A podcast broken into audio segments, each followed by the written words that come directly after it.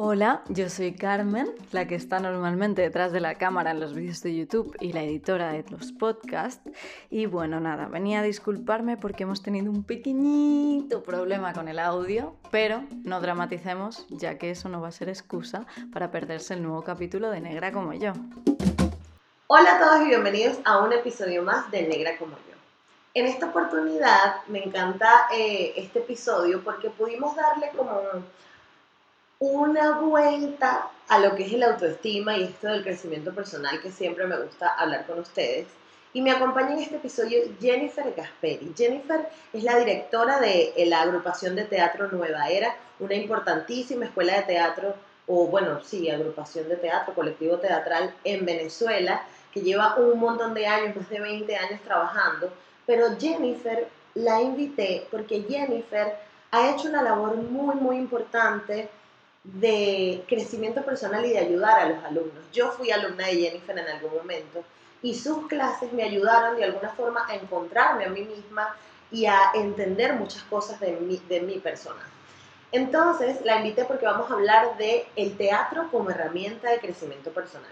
Sé que suena muy denso, pero a mí me interesa a ustedes también traerles cosas prácticas con las que puedan, o sea, es muy fácil a todo el mundo nos dicen, ay, tienes que crecer tu autoestima. Sí, pero a veces no tenemos las herramientas para hacerlo. Entonces hoy vinimos a hablar con Jennifer para comentarles de eso, para que sepan que en el teatro, quienes estén interesados en hacer teatro, en crecer en teatro, crecer como actores, o en cualquier parte de, lo que engloba el, mundo de teatral, que sepan que es una herramienta muy importante y muy interesante para hacer crecimiento personal y para conocernos e, e, y encontrar nuestra identidad. Así que de verdad estoy muy agradecida con Jennifer por darme la entrevista. También hablamos de ella, de cómo ella maneja sus inseguridades, cómo ella este, maneja eh, todo el hecho de, de, sentirse y de encontrarse a sí misma. Y fue muy, muy, muy interesante. Espero lo disfruten y nos vemos al final. Esto es Negra como yo, una conversación sencilla y cercana donde hablaremos de negritud, de ser afrolatino, de crecimiento personal y de dónde venimos. Con la ayuda de invitados especiales te ayudaré a empoderarte, a conectar contigo, a valorar tus raíces y a inspirarte. Ven a ser negra como yo. Y desde la tierra del tango llega con nosotros Jennifer Gasperi a negra como yo. Welcome. Oye, sí, tengo una parte, el pelo. Vale. claro, eres negra como yo por el pelo, muy bien. No, pero no hace falta. Claro, pero igual no hace falta porque tú estás aquí por tu conocimiento. porque si hubiese, hubiese, existiera una persona negra con tu conocimiento, no estuvieras tú aquí. Ah, así es la cosa. Así es la cosa. Bueno, claridad, gracias por avisarme. No, pero bueno, a ti porque te conozco, eres cercana, etcétera, etcétera. Bueno, ya estás enchufada, pues, como quien dice. Muchas gracias. No, y seguro sí hay un montón eh, de negras como vos, dirían acá, eh, con conocimiento enorme de teatral, pero no las conocemos. Esa es la diferencia. Ahí está. Cuando las conozcamos, ¡pum! La invitas a ella. Las me invitas a mí para enterarme. Claro, también, y somos todos una comunidad de cabellos rizados. Me encanta eso. Mira, Jenny, una cosa, lo primero que yo suelo hacer con mis invitados es hablar de su árbol genealógico, porque ah, me encanta. Uno de los de las líneas de editoriales que yo tengo en este podcast es que si tú no sabes de dónde vienes, em, no sabes a dónde vas. Y además, yo tengo una teoría de que en Venezuela no debe haber nadie sin, con sangre perfectamente blanca. Entonces vamos a conocer. Entonces vamos a conocer tu árbol. Mi árbol genealógico. Mira, a mí me encanta hablar, así que me vas a tener que detener en algún momento o bueno, cuando edites, vas a pasarla muy bien. Este, a ver, eh, mis padres, em, súper jóvenes, soy la mayor de tres hermanas, Estefanía y Carla, y eh, eh, una parte interesantísima de nuestra familia es que somos de tres madres distintas. Ok. ¿Sí? Mismo padre, tres madres distintas. Eh, mi mamá y mi papá muy jóvenes, yo la mayor, mi madre de familia gocha. Okay. Y eh, su papá es como de, creo que de coro. Y de ahí eh, la familia, la, la familia de mi abuelo, diríamos, diría, exacto, es española. Okay. Y la familia de mi abuela es de los Andes, de siempre. ¿Sí? Por ahí no, no, no, registro nada más arriba, bien autóctono. Y por parte de papá es una mezcla mucho más interesante porque mi abuela es hija de libaneses y mi abuelo hijo de italianos. Entonces, sí, la mezcla por ahí, por el lado de mi papá, sí está más por fuera de las raíces venezolanas, pero la, el registro la del lado de mi mamá es más autóctona. Ok. Em, entonces, una mezclita interesante. Interesante. Pero además piensa en el carácter de un gocho con una gocha con un agente coro con un, y un italiano con una libanesa. ¿No? Sí, sí, sí, sí. Mi madre y mi padre se conocen en Caracas. Ok. En los finales de los 70. Ok. Eh, y mi madre tenía 17 años cuando salió embarazada, entonces yo crezco con mis papás y eso es una de las cosas de mi biografía que, que, ha sido, que ha marcado más mi vida, ¿no? Crecer mientras mis padres se crecían también. Exactamente, exactamente. Bueno, muy cercana a mis padres y ellos, como eran tan chiquitos, duraron muy poco casados, se separaron y fueron amigos toda su vida. Son amigos, son muy amigos. Qué Entonces, Sí, eh, claro, ellos eran amigos desde los 11, 12 años, una cosa así. Y bueno, no funcionó, nació la muchachita, hay que ser amigos. Obviamente me imagino que al principio no fueron amigos al primer momento, pero eso me, me, hizo que mi papá formara parte de mi vida, de, mi vida diaria, vivían muy cerca, eran amigos de la cuadra, del Marqués, en Caracas. Entonces, para mí eso de, de, familias separadas, no sé cuánto, no, no fue así. Y también eso es, eh, me hace haber crecido cerca de mis hermanas, por parte de papá. También. Carla y Estefanía. Estefanía primero. Eh, y, Carlita, que es la más chiquita, que fue la que se casó, la más chiquita, Estefanía. Y yo decimos, bueno, saltó la Saltó, claro. bueno, pero tú estás arrejuntada. estoy arrejuntada, exactamente. Viviendo en pecado. Horrible. Te digo, eh, de lo mejor, lo más divertido, la mejor, una de las mejores decisiones que hemos tomado. Eh, estamos comprometidos, que todo el mundo se, se sorprende.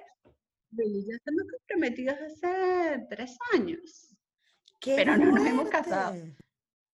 Sí, anillo y todo. Y mi familia que piensa que yo, bueno, soy la teatrera, la rara, la artista, todos asustados, y, pero de verdad te comprometiste, tú no eres de las que piensa que la libertad, y yo, bueno, dejo, dejo de ser libre por querer estar con una persona y comprometerme emocionalmente con esa persona. No, no, dejo de ser libre. Siendo cuán libre era hasta antes del anillo. Entonces sí, vivo en, en el pecado con Willy. ¡Qué bello! No sabía esto, me encantó. Ay, no. Pasar foto el día de mandaremos las cámaras de negra como yo para la boda, tipo ají picante. Cuando ocurra cuando ocurra. Nosotros creemos que nos vamos a casar un día así como, ¿tienes ganas de casarte hoy? Ay, sí, porque son así, vale. Vamos a ir al registro y vamos a contar en Instagram que miren, aquí está el papel, en efecto nos casamos. qué fuerte. Y, uno con las ganas de comerse esos pequeños, vale. Eso es correcto. Eso es correcto. Y bueno, la opción dos es invitar a nuestras madres Ok. Eh, y, bueno, yo invitaría a mi padre, pero mi padre vive en, vive en España, además vive en, Tenerife, o sea, es más, más lejos que más lejos. Desde acá Argentina, imagínate tú. son mil horas vuelo, no sé cuántas. La última vez fueron 13 horas más el otro viaje. Más el otro vuelo. No, no, no, qué coñazo. bueno, pero mandaremos las cámaras de negra como yo para la boda y a grabar a la gente cuando se quite los tacones. no, mentira. Porque eso sí va a haber, baile seguro, porque ambos somos eh, bastante danzarines. Me parece. bailar, nos encanta bailar salsa. O sea que cuando pongan no le pegue a la negra, bueno. No le, y no le pegue a la negra seriamente y bailamos hasta, hasta que los pies no den más. Muy bien. De hecho, nos conocimos así, Willy y yo. ¿Cómo? En una boda de unos amigos bailando. Y el anécdota divertida. Yo ya me había quitado mis tacones y me había puesto mis cholitas, porque todas nos ponemos nuestras cholitas de, nuestras sandalitas del baile. Y Willy bailando en la hora loca, ta, ta, ta, ta, ta, me pisa la cholita del baile y me rompe y quedó descalza en plena. Y así empezó nuestro amor. Con una chola rota. Mira, vale, la historia Venezuela en pleno. ¿Viste? No importa Puro Venezuela. Puro, así es. A ver, yo cómo me veo con esto. Algo más de mi árbol que quieras saber, pues preguntar. No, te quería preguntar, era, después tú con esa mezcla, porque acuérdate que nuestro tema hoy es como el teatro como herramienta de autoconocimiento, ¿no?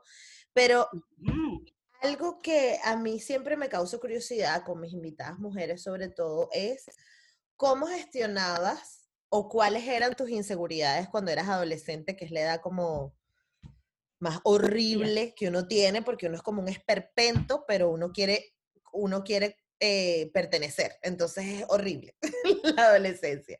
¿Cómo te fue a ti? A ver, a ver, yo siempre he sentido que no pertenezco a el común. Ahí, por ahí defino un montón de cosas. Em, siempre fui la más chiquita de los grupos. Entré muy chiquita al colegio y eso me hizo ser la menor, pero la más gigantona. Yo mido casi un 80. Claro. ¿Sí? Y siempre fui muy flaquita, hasta, te diría, cuarto año. O sea, era un palo con este pelero, así, tal cual, de otro color, más castaño. Eh, como que no encajaba en ningún patrón. Mm. ¿sí? Muy masculina para lo femenino, muy femenina para lo masculino, obviamente.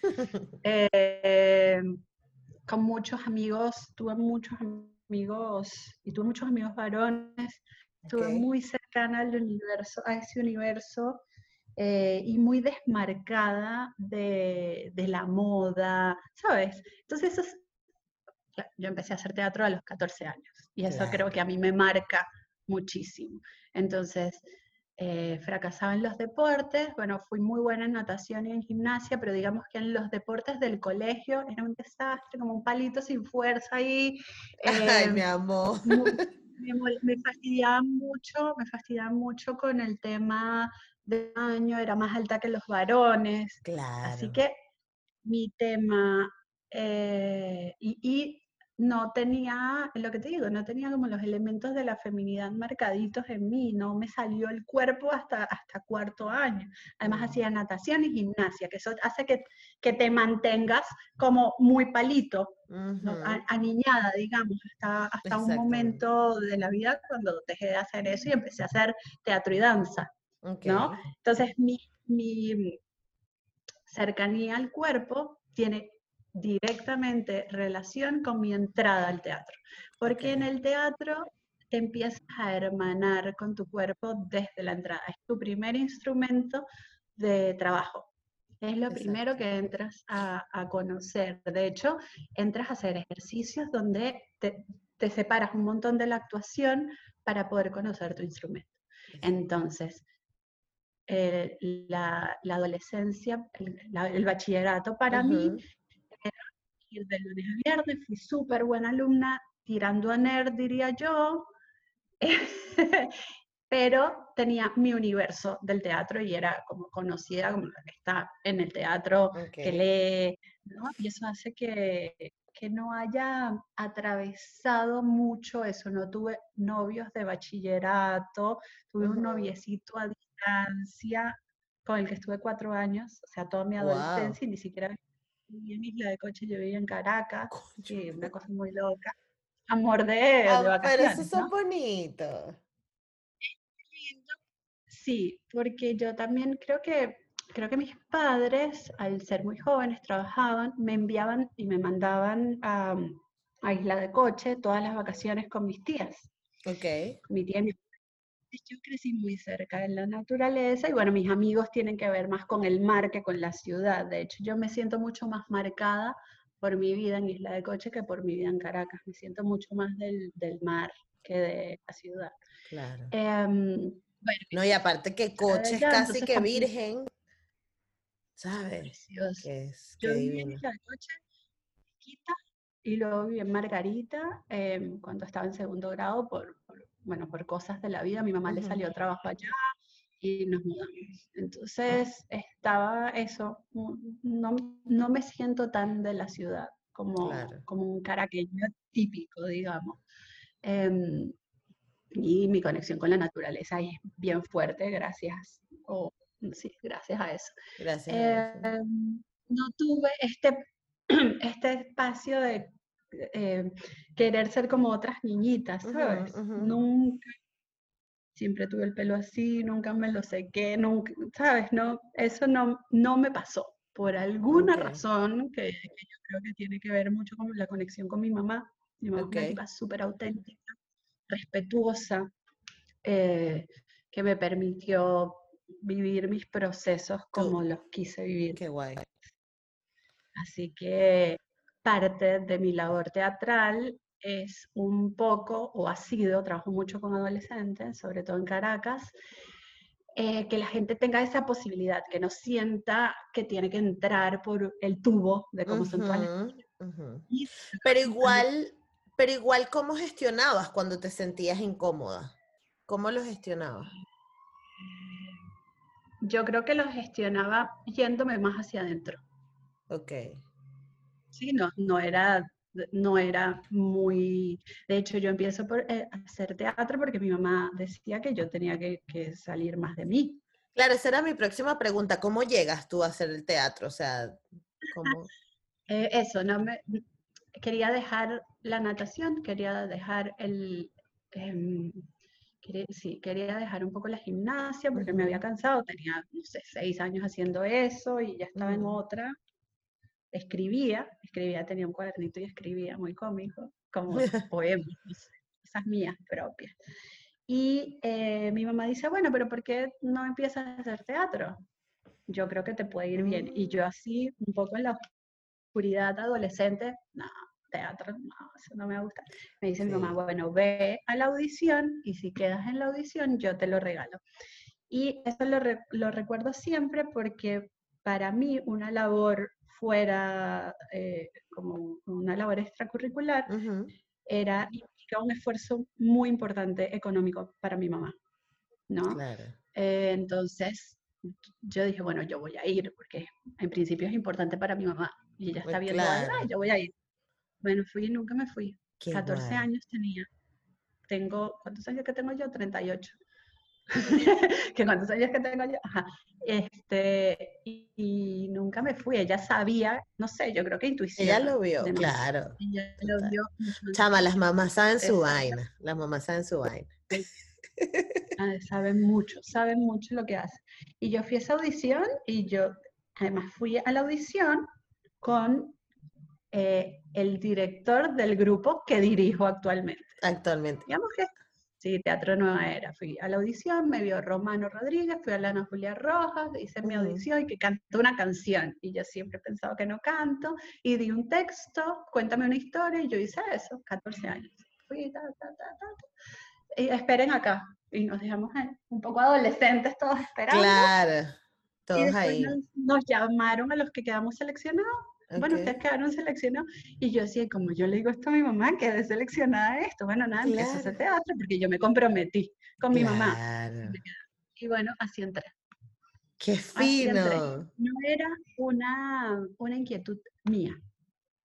No era algo que yo pedí, mamá, inscríbeme en teatro. No, no, nada de eso. Yo confío en mi mamá. Chama, cuando, cuando el destino es, es. Tú sabes que aquí para agregar a tu historia, a mí me pasó completamente lo contrario. O sea, yo siempre quise hacer teatro, siempre quise hacer teatro y por alguna u otra razón la vaina no cuajaba. O sea, era una cosa increíble que si me iba a meter en el grupo de teatro de Guatire, ya cerraron las audiciones, ya no se puede. Luego iba, imagínate, al Parque del Oeste en Katia, yo me iba de Guatire a Katia los domingos para hacer mi teatro y me acuerdo que era mi personaje de la luna porque yo tenía sueño y la luna y no sé qué y por vainas de la vida nunca nos presentamos. Luego hice contigo teatro cuando entré en Nueva Era, hice los dos primeros meses y luego no pude seguir porque no lo podía pagar más. O sea que tampoco estuve en la graduación ni nada. Chama, o sea, y luego cuando salgo, al cuando salgo bachillerato que quería estudiar en el UDET, cierran el UDET. O sea, yo. Y bueno, descubrí la producción y me enamoré de la producción y todo lo que pasa detrás de cámara y entonces ahí enfoqué mi carrera. Pero para que tú veas que cuando es, es, te quites o te pongas o lo hagas, o sea, es increíble. Esas coincidencias. Y bueno, a ti te llevó algo como mucho más orgánico y mira, ahí estás. Sí, yo creo que siempre tuve em, yo tengo como una vocación muy loca de querer em, contribuir a algo más que yo. Te voy a explicar Cuando yo era chiquita yo quería ser médico. Y yo hice todo para ser médico. Presenté en quinto año, quedé en, yo metí en Caracas y en, no sé, dos lugares más. Y quedé en Barquisimeto para estudiar medicina sí, en Barquisimeto, en la Lisandro Alvarado creo que sí. Y yo ya hacía teatro, tenía dos años haciendo teatro o algo así, un año. Y yo le dije a mi mamá, no me voy. Y, y fue, pero si toda la vida quisiste ser médico, después que cambié de ser veterinaria, que a todos los niños en algún momento probablemente nos pasa eso. Eh, mi mamá quedó muy en shock y yo quedé muy en shock porque era quinto año o cuarto y yo, no sé, cuando no presenta el CNU, ya no me acuerdo qué, qué momento. Y yo me quedé, bueno, no me voy, no quedé en Caracas y no me voy a ningún lado. Y no me fui por el teatro. Entonces, pues yo empecé a estudiar sociología. Presenté en sociología, en antropología, porque tengo familia socióloga y me parecía que eso me, estaba, me gustaba un poquito. Me quedé, soy una súper feliz socióloga y me di cuenta que a mí lo que me importaba era eso, como estar al servicio de otras personas. Ok. Punto. Y que la forma como la hacía era a veces menor que lo que yo quería estudiar. O sea, yo quería sanar, me imagino yo, ahora lo pienso, lo veo en retrospectiva y digo, yo sí, claro que quería sanar, pero no el cuerpo a través de la medicina. Y bueno, el arte me da la posibilidad de entrarle al ser completo. Exactamente, qué bonito. Y, bueno, sí, al ser socióloga, mi tipo de teatro o como yo consigo el teatro tiene mucho que ver con lo que está vibrando en el momento actual. O sea, a mí, lo que a mí me gusta hacer, el teatro que a mí me gusta ver, es el que de cierta manera dialoga con la realidad de ese momento. O bueno, también podría ser del pasado, ¿no? Pero a mí me interesa mucho no, no los montajes que son puro entretenimiento, sino las piezas que te dan más para pensar. Vienen de la Ofrecen una mirada distinta. Claro, y que, que cuestionan. Muchas de mis obras han sido raras en su momento porque cuestionan cosas que luego em, cuestionaron otros momentos de, se cuestionaron en otros momentos. Claro. Entonces también yo creo que todo está conectado. Eh, lo, lo, que hice cuando adolescente, lo que estudié en la universidad, para lo que me formé después, tiene una, tiene una conexión y lo que hay, en mi caso, lo que he estado yo muy atenta a, a mi intuición, básicamente, a lo que me dice que tengo que, que ir por ese camino o por el Y eso ha, permitido que todo encaje. Sí, y la labor. Totalmente. Sí, porque bueno, eso, como te decía antes, a veces tú luchas con cosas que déjalo fluir porque va a encajar, si tiene que, si tiene que encajar y va, va, va a corresponder a ti, va a ser como, como sea. Pero una cosa que, una duda que me surge, luego que tú empezaste en el teatro, tal, te gustó, no te fuiste para Barquisimeto, ¿en qué momento dices, coño, el teatro como que se ríe conmigo? O sea, esto puede que yo... No, desde que yo empecé, desde que yo empecé, em, pacté, me encantó. O sea, yo mm. empecé y y fue la primera clase muy asustada porque era tímida, como te digo, era muy hacia adentro y me daba miedo lo que tenías que hacer y si tenías que ponerte a bailar y a cantar eso, mm, no lo veía tan bonita. Claro. Pero desde el primer momento sentía que ese era mi lugar. Ya, de una. También tiene mucho que ver con quién empecé a hacer teatro. Yo empiezo a hacer teatro con Romano Rodríguez, en Teatro Nueva Era, que tiene esta misma impronta de conexión con la realidad. Las tres piezas icónicas de Teatro Nueva Era son El melocotón arroz alucinante, que habla de las adicciones en la adolescencia, Pechos de mm. niña, El embarazo adolescente, y Juliet flotando dentro de una burbuja, que habla de la condición cero positivo en adolescente. O sea, son tres piezones que hablaban o que le daban voz al, adolescente en el momento en el cual yo era adolescente. Sí yo vi una pieza de Romano, yo empecé a estudiar primero con él y después vi, vi, eh, vi pechos de niña en rajatabla. Y fui con mi mamá y mi mamá, madre adolescente, no, no paró de llorar con pechos de niña. Y yo vi eso y yo dije, esto es lo que yo quiero hacer, esto es lo que, ya como que... Ya lo tengo. Increíble. Entonces, no, no fue un proceso de poco a poco, sino de estar ahí en el lugar, en el momento, escuchar, en ese caso estudiar, escuchar a mi mamá mm. eh, que, en su propia intuición y quedarme en el lugar donde me sentí cómoda. Me sentí, el teatro te permite, además de autoconocerte, ir hacia adentro, cuando estás buscando, eh, te permite conectar con otras personas que tú sientes que son más parecidas a ti. En mi caso, donde me sentía como que rara en, el mundo adolescente del colegio y que lo fuerte para mí tenía que ver con eh, mis vacaciones, eh, el, arte y esas otras cosas que estaban fuera del colegio, ya sentía que había llegado a mi lugar, ¿listo? Eso es. Y fue tan mi lugar, ha sido tan mi lugar que lo dirijo actualmente. Actualmente. ¿Ya cuánto tiempo tienes en Nueva Bueno, desde los 14. Empecé en el, taller, así como tú empezaste tu taller, lo empecé en el 97. ¡Wow! Votando la cédula. Eh, bueno, yo dije que tengo 38. Chama, en la eh, cuarta, en la cuarta, imagínate tú. Exacto. Mira, pero. A partir de ahí estuve un tiempo estudiando, después hubo, estuvo Natalie, una gran amiga del colegio también. Okay. Eh, dirigió Teatro Nueva Era, yo te diría del 2000 al 2003 y desde el 2003 empecé a dirigirlo yo. Son 17 años. ¡Chama! Pero yo era una niña de 18 años dirigiendo una compañía de teatro con trayectoria, porque Romano es un loco divino que se fue del país y dijo, no cierro el grupo, se lo dejo a estos cinco niñitos que son mayores de edad, ¿cuáles cumplen años? Exacto. Ah, bueno, listo, vengan a firmar un documento y tal. Y bueno, y nos entrenó, obviamente, no lo hizo así a lo loco. Claro, total. nos entrenó. A mí me interesaba mucho la dirección desde el principio, a Natalie le interesaba más la actuación.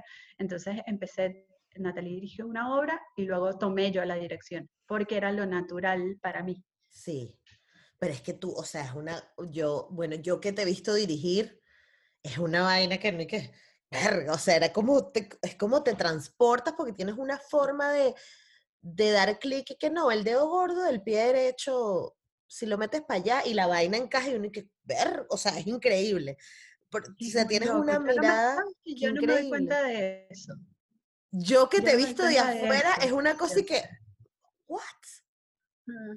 Ajá, pero ¿no crees que eso va desde esta, esta conexión que tú tienes con la intuición?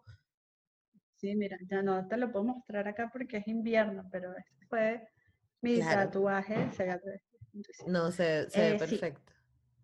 Sí. sí, sí, yo, yo dirijo desde la intuición. Y eso no significa que no me haya formado estudiado burda, no. leído burda el libro. ¿sabes? De hecho, mira, aquí tengo mi, mi Biblia.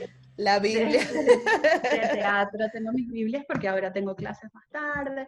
Este, pero sí, para mí hay algo, a mí hay algo que se me hace sencillo y que es muy, probablemente muy esotérico, que tiene que ver con ver al, al actor, a la actriz, a quien está ahí en la escena, poniendo el cuerpo. Sí, sí, sí, no, de verdad es que es como una cosa, de verdad es increíble verte dirigiendo porque es como que te transporta. Y hablando de, de esto, ¿cuál crees que es la lección más importante o más grande que te ha dejado estar en el teatro?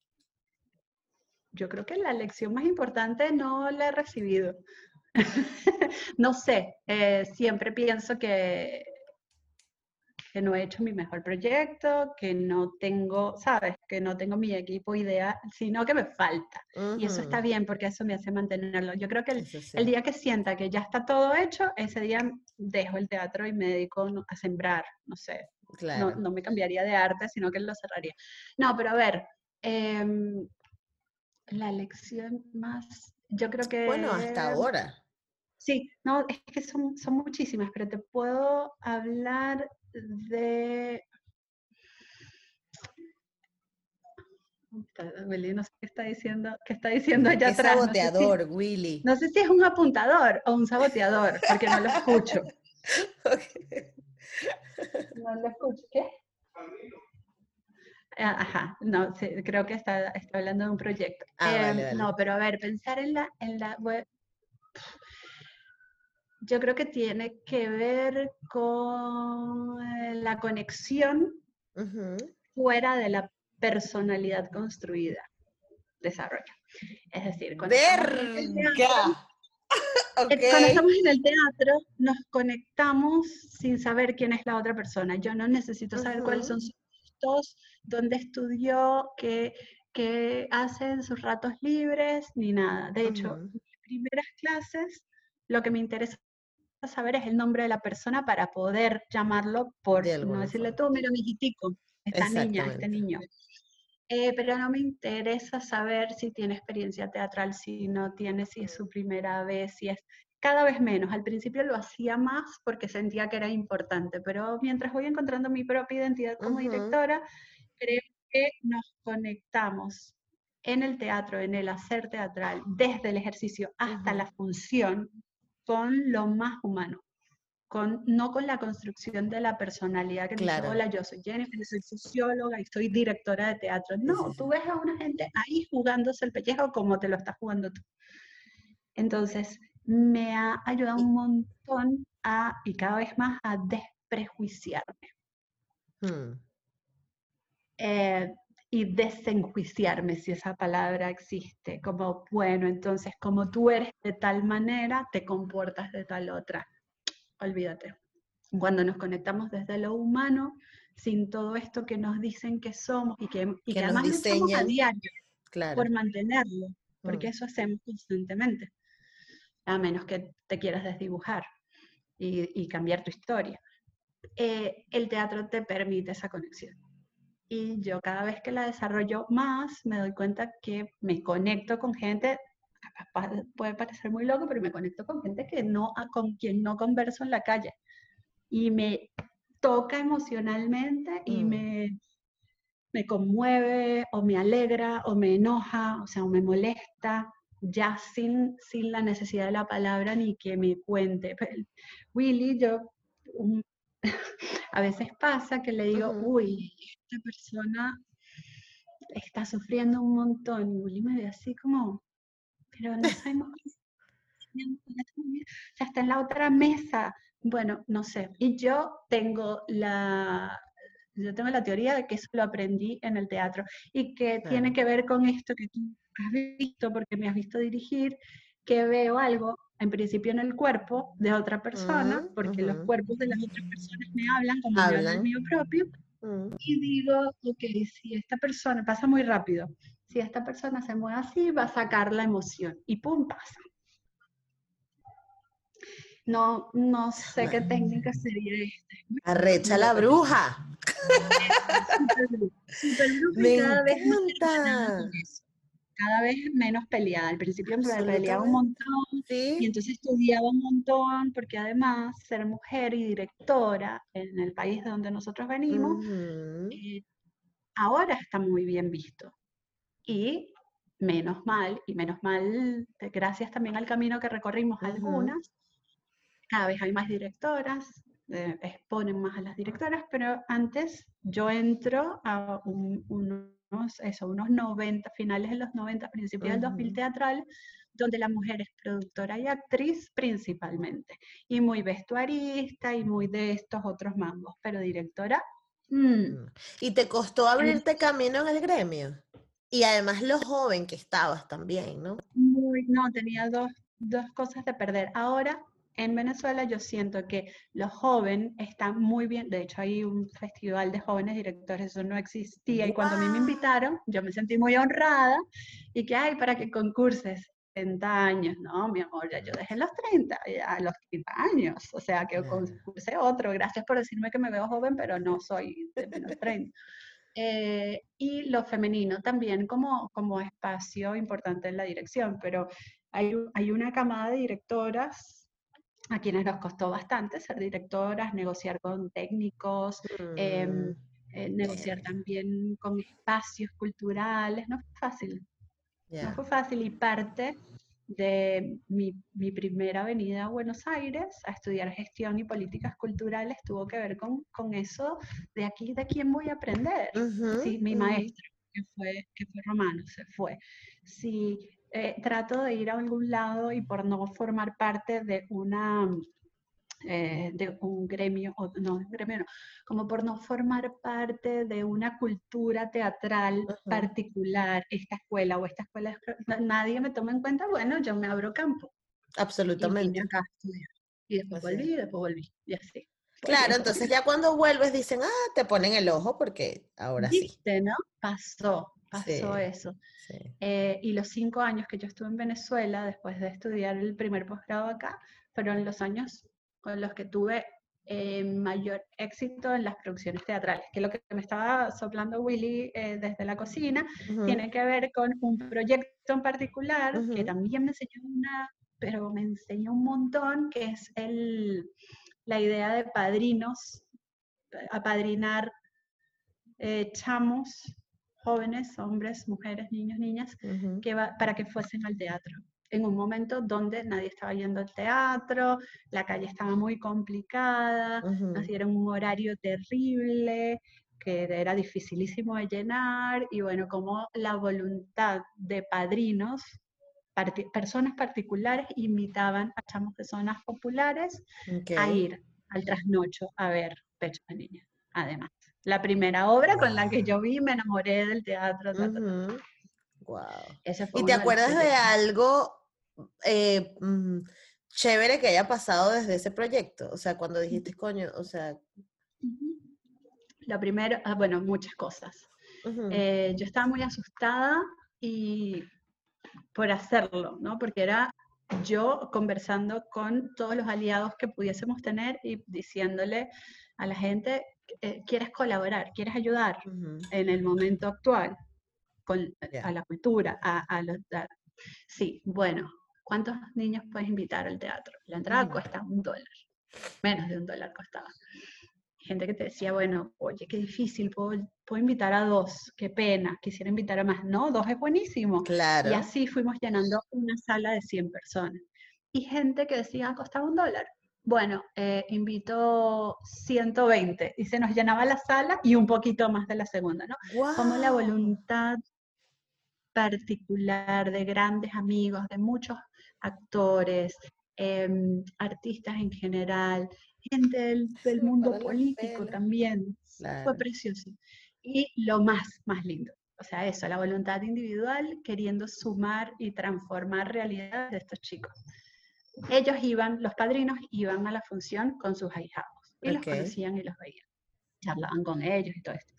Pero al final de la función preguntábamos, yo hablaba al final, ¿cuántos de ustedes están viniendo por primera vez al teatro? y eran niños entre 12 y 16, 17 años, o sea, bachillerato.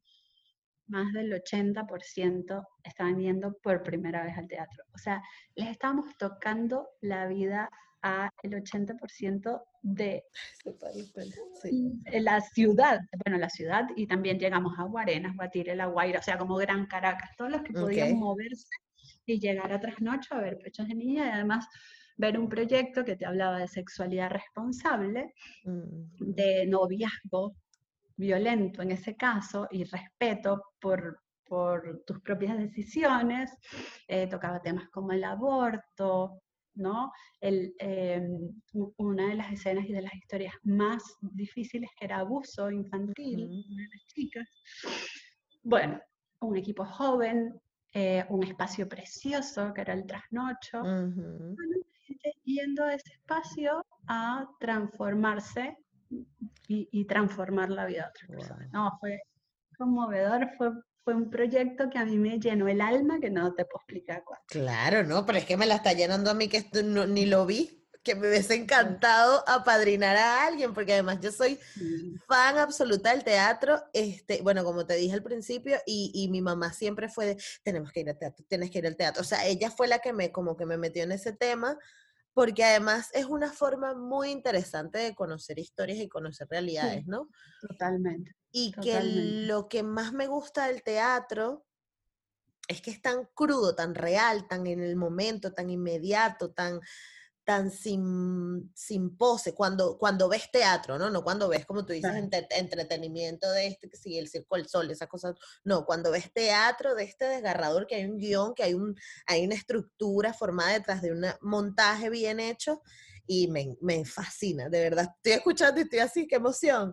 Pero ahora bien. era muy lindo. Era muy lindo verlos con, con un uniforme de colegio, porque como era los viernes en la tarde, los sábados en la tarde, cuando la función era los viernes, se iban con sus profesores allá, recibían su ticket, su entradita, o sea, yo, yo y el equipo de Teatro Nueva Era, por supuesto, hacíamos toda la gestión para que esos chicos recibieran su, su, experiencia teatral, no es el teatro yendo al colegio, que eso también lo hicimos un montón. Sí. Y eso está bien. No, pero es que también el teatro necesita de tu butaca, necesita de tu oscuridad, necesita de de tu tiquecito, de tu cola, sentarte, se van las luces y la magia que empiece a ocurrir. Ajá, exactamente. Precioso ese proyecto. Eso lo hicimos en 2015, te diría yo. Ay, qué loco. 2015-2016.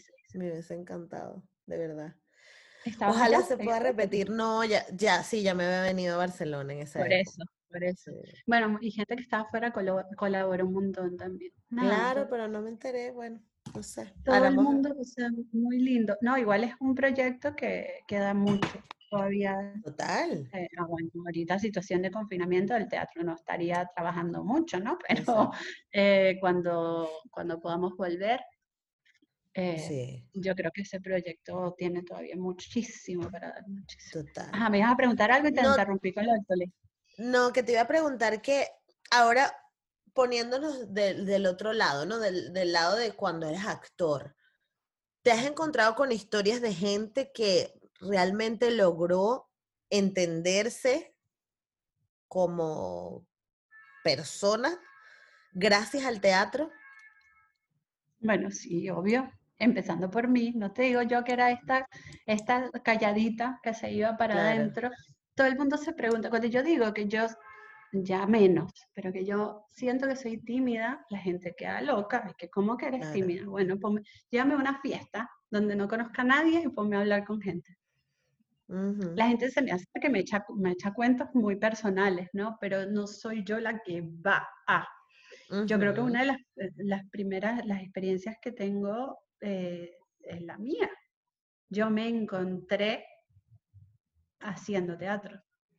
Sea, encontré muchísimas cosas. Fíjate que antes de esto yo no hablo de mi conexión con el cuerpo, que ahora es súper fuerte y es el termómetro total y todo me atraviesa. Eh, eso yo lo encontré desde el teatro, después me formé, pero em, empiezo a sentirlo desde el teatro. Eh, también eh, esta, esta, vocación que era incipiente de trabajar con otras personas guiar procesos, acompañar, desde el teatro. ¿sí? Eh, ¿Qué más? Liderar de repente. Ni hablar, obviamente, sí. Sí, llevar equipos. Me, me formó muchísimo y me formó muchísimo en, mi vida corporativa. Yo trabajé gran parte de mi vida en el mundo corporativo, en investigación de mercado como socióloga.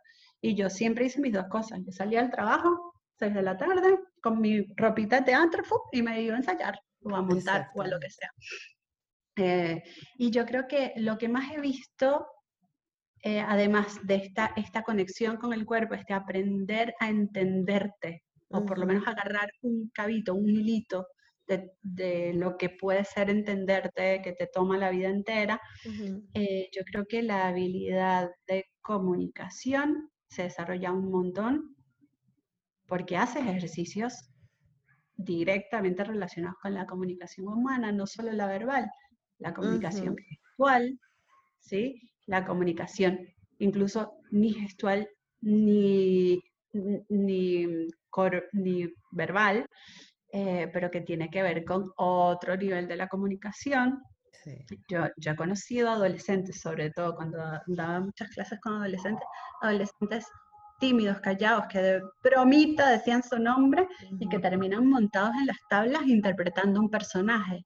Y los papás me decían, yo no entiendo cómo ustedes hicieron esto. Yo, este no es mi hijo. Yo no sé si es su hijo, lo que pasa es que está desarrollando habilidades nuevas que te las permite el teatro. Y lo otro es esto que digo, la empatía. Todos los seres mm. humanos somos los mismos seres humanos, con nuestras particularidades y nuestras historias, pero no, no hay una distinción desde el teatro en tu humanidad. Todos tenemos un cuerpo, emociones, una mente o sea, como básico, y todo eso se conjuga en, en este caso, un tipo de sensibilidad que es la escena, una manera de encarar la sensibilidad. Entonces, quienes hacemos teatro o quienes hacemos teatro bajo la óptica en la que yo lo hago, volvemos más empáticos. Entiendes que el otro está atravesando lo mismo que estás atravesando tú cuando estás parado en la escena. Miedos, barreras, mambos personales, o sea, hay personajes que te detonan tu historia personal fuerte. Tú dices, pero ¿por qué? No sé, pienso en, temas familiares, en temas sistémicos de la familia, con rollos con los padres y te toca justo ese personaje. No, no es que te toca justo ese personaje, que hay algo energético que hace que tú transites eso. Exactamente. Y, también el tema catártico, ¿no? Vas, dejas ahí sales de y terminas como... Sí, sí, sí, sí. Totalmente. Pero no crees, y esto es hablando desde la completa ignorancia, ¿no? Y desde la, no, el creer que el teatro es actuar y ser otra persona y tal, la gente también no, o sea, las personas que hacen teatro no aprenden a esconder también sus inseguridades. Mm, yo creo que una de las primeras cosas que aprendemos en la escuela es esconder nuestras inseguridades. O sea, no, no le echaría la culpa al teatro, le echo la culpa más claro, claro. a una sociedad que nos lleva a eso. Hmm. ¿Qué puede pasar en el teatro? Que, mm, no, no, pero lo pregunto porque precisamente esa era la respuesta que quería encontrar, porque cualquiera diría, bueno, es que te enseñan a actuar y, tú aprendes a ser otra persona y entonces escondes tus miedos y ya. Pero al final, claro, esto lo está diciendo alguien que te ve en las tablas, pero no entiende todo el trabajo previo que tienes para llegar ahí o para llegar a sacar a ese personaje, ¿no? Sí, sí. De hecho, esta idea de que el, teatro transforma más a quien lo hace que a quien lo ve es. es. Em, no hay manera de no salir transformado de un proceso teatral, sea cual sea el que elegiste. Clases, montaje de obra, eh, lo que sea. Siempre te transforma, te transforma, te transforman los otros, te transforma la historia, te transforma la relación, eh, te transforma también el foco, tener que estrenar, tener que producir algo te transforma, todo eso te transforma. Pero eh, entiendo lo que dices también y ahí sumo otra cosa, yo creo que no te pueden enseñar a actuar. Mm. O sea, a ver, entiendo la idea perfecta y hay gente que lo, que lo dice como, ah, tú enseñas a actuar. No, yo no sabría decirte, mira, Gisette, para actuar tú tienes que, tengo idea, no tengo idea. ¿Qué, ¿Qué, sé hacer yo? Sé generar los espacios, las eh, dinámicas, eh, las instrucciones, para que a partir del trabajo contigo misma surja tu material como actriz. Exacto. Eso sí, mm. eso sí. Ahora, decirte que hay un método, que hay una herramienta, que hay un... Así de estricto, no. Creo que, acá cada quien encuentra su, su material mm. como actor o como actriz eh, mientras va estudiándose. O sea, mientras, mientras se va sumando a esto, a talleres, a técnicas, a cosas que también sean afines contigo. Yo te estoy hablando de las cosas con las cuales yo soy afín. A mí, a mí me gusta pensar que para ser actriz o para ser actor, más que construir o formar, tienes que quitar capas, capas, capas, capas. Justo te lo iba a decir, que eres hasta llegar al core y entonces y desde ahí, y ahí construyes tus personajes. Ahí sí le estás prestando, digamos, tu herramienta, lo estás poniendo al servicio para que no suene tan y que le prestas tu cuerpo a, no, le estás poniendo tu herramienta al servicio de una pieza, un personaje, mm. una performance o lo que sea que vas a hacer. Pero necesitas trabajarte mucho, mucho, mm. y tienes que trabajar con tu ego. O sea, a ver, desde el día uno, donde te aceptan o no te aceptan en un proceso de audición. ¿Sí? Relacionarte, bancar el rechazo o no, gestionártelo, administrártelo, ir a terapia, además. O sea, no digo que el teatro te salve de todo. O sea, no, claro, claro. Tienes que, hay cosas que el teatro no va a arreglar. este, pero sí creo que que el trabajo con el ego en el teatro en general, actor, actriz, productor, productora, director, director, lo que tú quieras, tiene que hacer un trabajo con el ego para que no creas que lo que, lo que logras te constituye. Porque si crees que lo que logras te constituye, también lo que no logras te constituye. Entonces empiezas a tener una relación con el fracaso desastrosa. Terrible, claro. Y ahí sí creo que tu pregunta sobre esconderte un poco en lo, en, lo que construyes, apunta a ese, a ese lugar. Si tú tienes tu ego trabajado y no es liberarte del ego, no, el ego lo necesitas y lo necesitas simplemente si te vas a poner en una escena delante de 50 personas o 200 personas o 500 personas. Te va a mantener, estar, te va a mantener vivo, te va, te va a permitir estar ahí, te acompaña, te, eh, te ha hecho sobrevivir básicamente hasta ese punto. Sigue manteniendo ahí. Pero eh, cuando, cuando crees que todo eso es lo que tú eres, ahí yo creo que vienen los problemas. Entonces yo soy porque me eligieron o porque estoy teniendo éxito en un personaje, ¿no? También podían no haberte elegido y también no tener éxito y que sea un fracaso desde el punto de vista que hay más posibilidades de, que eso pase. Sí, sí, sí, total. Pero, la verdad. ¿te acuerdas alguna anécdota de alguien, aparte de ti, porque ya me contaste de ti, pero de alguien así que tú digas, ay, mira, este muchacho que llegó y... Dios mío, imagínate tú. ¿No? Formando gente desde el, primer taller que abrimos en el CELAR, que fue donde tú fuiste. Ajá. Empezó, fue en el 2007. Ya tiene la edad de mi perro tango que tiene 13 años. Este, sí. Te ha visto pasar gente. Eso, he visto pasar gente, gente, gente, gente que está, que ha logrado mucho, gente que pasa por el teatro y después se vuelve un banquero exitosísimo y lo cuenta como, lo, cuenta como un, momento hermoso mm. de su vida de juventud universitaria, qué sé yo, gente que descubre, que se descubre actriz en el teatro. Eh, voy a hablar de, un un, artista, que es un cantante, se llama Fran, Frank Stripoli. No sé si lo conoces, es, cantante y está ahora pegándola increíblemente en el teatro musical. Creo, No sé si ahora está en Estados Unidos, pero lo supe en Italia, lo supe en Alemania, o sea, lo veo trabajando mucho.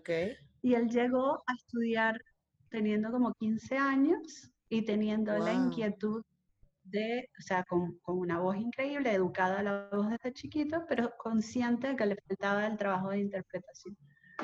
Bueno, él, ese, ese niño, que además increíble, ya es un tipo, no un niño, Frank siempre habla de lo importante que fue para él empezar a, o sea, hacer, encontrarse como actor en Teatro Nueva Era y cómo esas herramientas que recibió lo acompañan el día de hoy en su función. En ese caso, imagínate. Y para mí, bueno, mi, mi socio y gran amigo, que, que, lo conociste, José España, que es quien está a cargo de Teatro Nueva Era en Caracas mientras yo estoy acá, eh, él empezó también en el colegio haciendo teatro y me arriesgo a decir que es uno de los mejores actores y dramaturgos que tiene Venezuela ahora. ¡Wow! O sea, sí. Eh, pienso, pienso en esos, en esos casos. A ver, ¿quién más podría? Eh, no sé, si, si menciono más, vas a decir, no me mencionaste a mí. No, no, no, tranquila, tranquila. Esos fueron los que vinieron así y ya está, y me encantó. No, pero no, no necesariamente quería como un drama, chica. tipo alguien que no, esta persona llegó y gracias a la medicina sistémica se curó, algo así, ¿no? Querías eso, pero estas tres, fíjate que estas historias que te estoy contando son historias de encontrarse ahí. Ajá, ajá. Sí, sí, total. Yo creo que si uno tuviese la, la oportunidad, los espacios para irse encontrando, eh, la humanidad sería más feliz. Mm. eh, nos ahorraríamos. Eso no es la primera vez que me lo dicen en este podcast, quiero que lo sepas. no es la primera vez, me lo han dicho con otras palabras, sí. Sí. Pero es que tal cual. O sea, si la gente se diera el tiempo para encontrarse a sí misma. Mm. Nos ahorraríamos bastante golpecito. Bastante, bastante, porque, porque vamos montados en una especie de tren de logros y éxitos que conseguir y hacer y ta, ta, ta, ta, ta, y te estás olvidando de ti mismo. Entonces, ¿qué vas a lograr? ¿Qué vas a alcanzar? Si la primera conexión, a lo mejor no quieres lograr nada de eso y no lo vas a saber porque no estás haciendo la conexión para adentro, que es como la más importante. Eh, y yo creo que eh, en, el caso de Teatro Nueva Era y en mis procesos de, de formación, más son las historias de gente que se encuentra que de la que se desencuentra. Claro, claro. Sí, es más la gente que dice, como en tu caso, pasé dos meses por ahí, pasé tres meses, pasé un año, pasé dos clases. Hay gente que me escribió en estos días por las redes. No sé si me, si, si me recuerdas, no sé si te acuerdas de mí, pero yo fui a dos clases y te, te, sigo, veo lo que escribes, me interesa mucho, me interesa mucho tu óptica. Claro, era una adolescente, ahora es una tipa que actúa. Y yo no pude seguir porque me salió una obra, pero lo que yo eh, tuve en estas dos clases me cambió la vida, me cambió la vida teatral.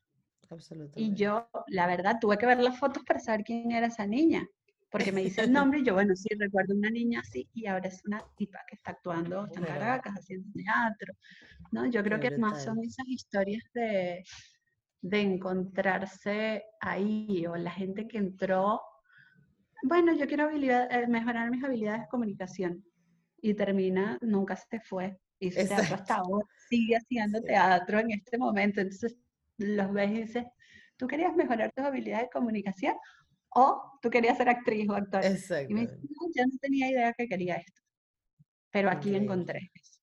Qué increíble. Y eso para mí es muy lindo. Es muy, o sea, como que lo paga todo, todas las noches que pasa eh, cuestionándote si lo que estás haciendo es lo que no, es. Las noches que pasas haciendo escenografía y sin dormir, tú que has estado en producción, sabes que, no sé, que hay, sí, que hay mucho trabajo. Y se comen. Y se... Sí. Y que, bueno, hace, nada, hace mella, pues. Sí, sí, total, totalmente. Yo creo que solamente queda decir dónde la gente te puede conseguir para hacer un, taller contigo, porque ya, o sea, ya todo el mundo quiere salir corriendo a escuchar y a ver a Jennifer dirigiendo. Dios mío, qué, responsabilidad, muchas gracias. Em, a ver, ¿dónde? En, mi, Instagram está toda la info de mis talleres. Perfecto. Em, ahora, cuarentena, tiempo cuarentena, eh, que no sé cuánto tiempo va a durar. Yo sé que ustedes por allá ya están de salida, pero acá no estamos de salida. Estamos haciendo el entrenamiento actoral online. Y yo ah, creo que ese espacio se va a mantener. De hecho, tengo, tengo gente de España, tengo un chico que está en Madrid, tengo unas personas que están en, eh, no, ya la de Hamburgo llegó a Buenos Aires, pero eh, en Estados Unidos, gente en Caracas. Yo creo que mm. ese espacio, no sé si va a terminar siendo el entrenamiento actoral, se va a mantener. Hay algo eh, de lo que podemos hacer desde la virtualidad que está funcionando. Y si están en Buenos Aires, obviamente, estamos haciendo talleres constantemente. Tengo, tengo, un grupo que está produciendo cosas acá, que tuvimos, eh, la última función la tuvimos en enero, antes de todo esto, en el verano de acá. Estamos dando piezas o haciendo experimentos en espacios no convencionales. Y acá en Buenos Aires estamos en La Carpintería, que es un teatro súper lindo, eh, con 10 años de trayectoria en el teatro off, eh, que, que nos, está, nos está permitiendo hacer, seguir con la investigación en la escena. Así que bueno, en mi Instagram pueden tener toda la info y también en, el Instagram de Teatro Nueva Era. Y digo Instagram porque es lo que más usa la gente, pero también Facebook y Twitter. Ok. Bueno, yo dejaré igual todos los links para que la gente se pueda conectar contigo. Y mira, a mí no me queda más que agradecerte de verdad porque qué charla tan bonita. Ya tenemos una hora y no nos dimos cuenta. Bueno, yo no me di cuenta, sí. En serio, no, sí, tampoco y podría seguir hablando, qué pena. tranquila. Pero de verdad, muchísimas gracias por, por todo este conocimiento que nos has dejado hoy.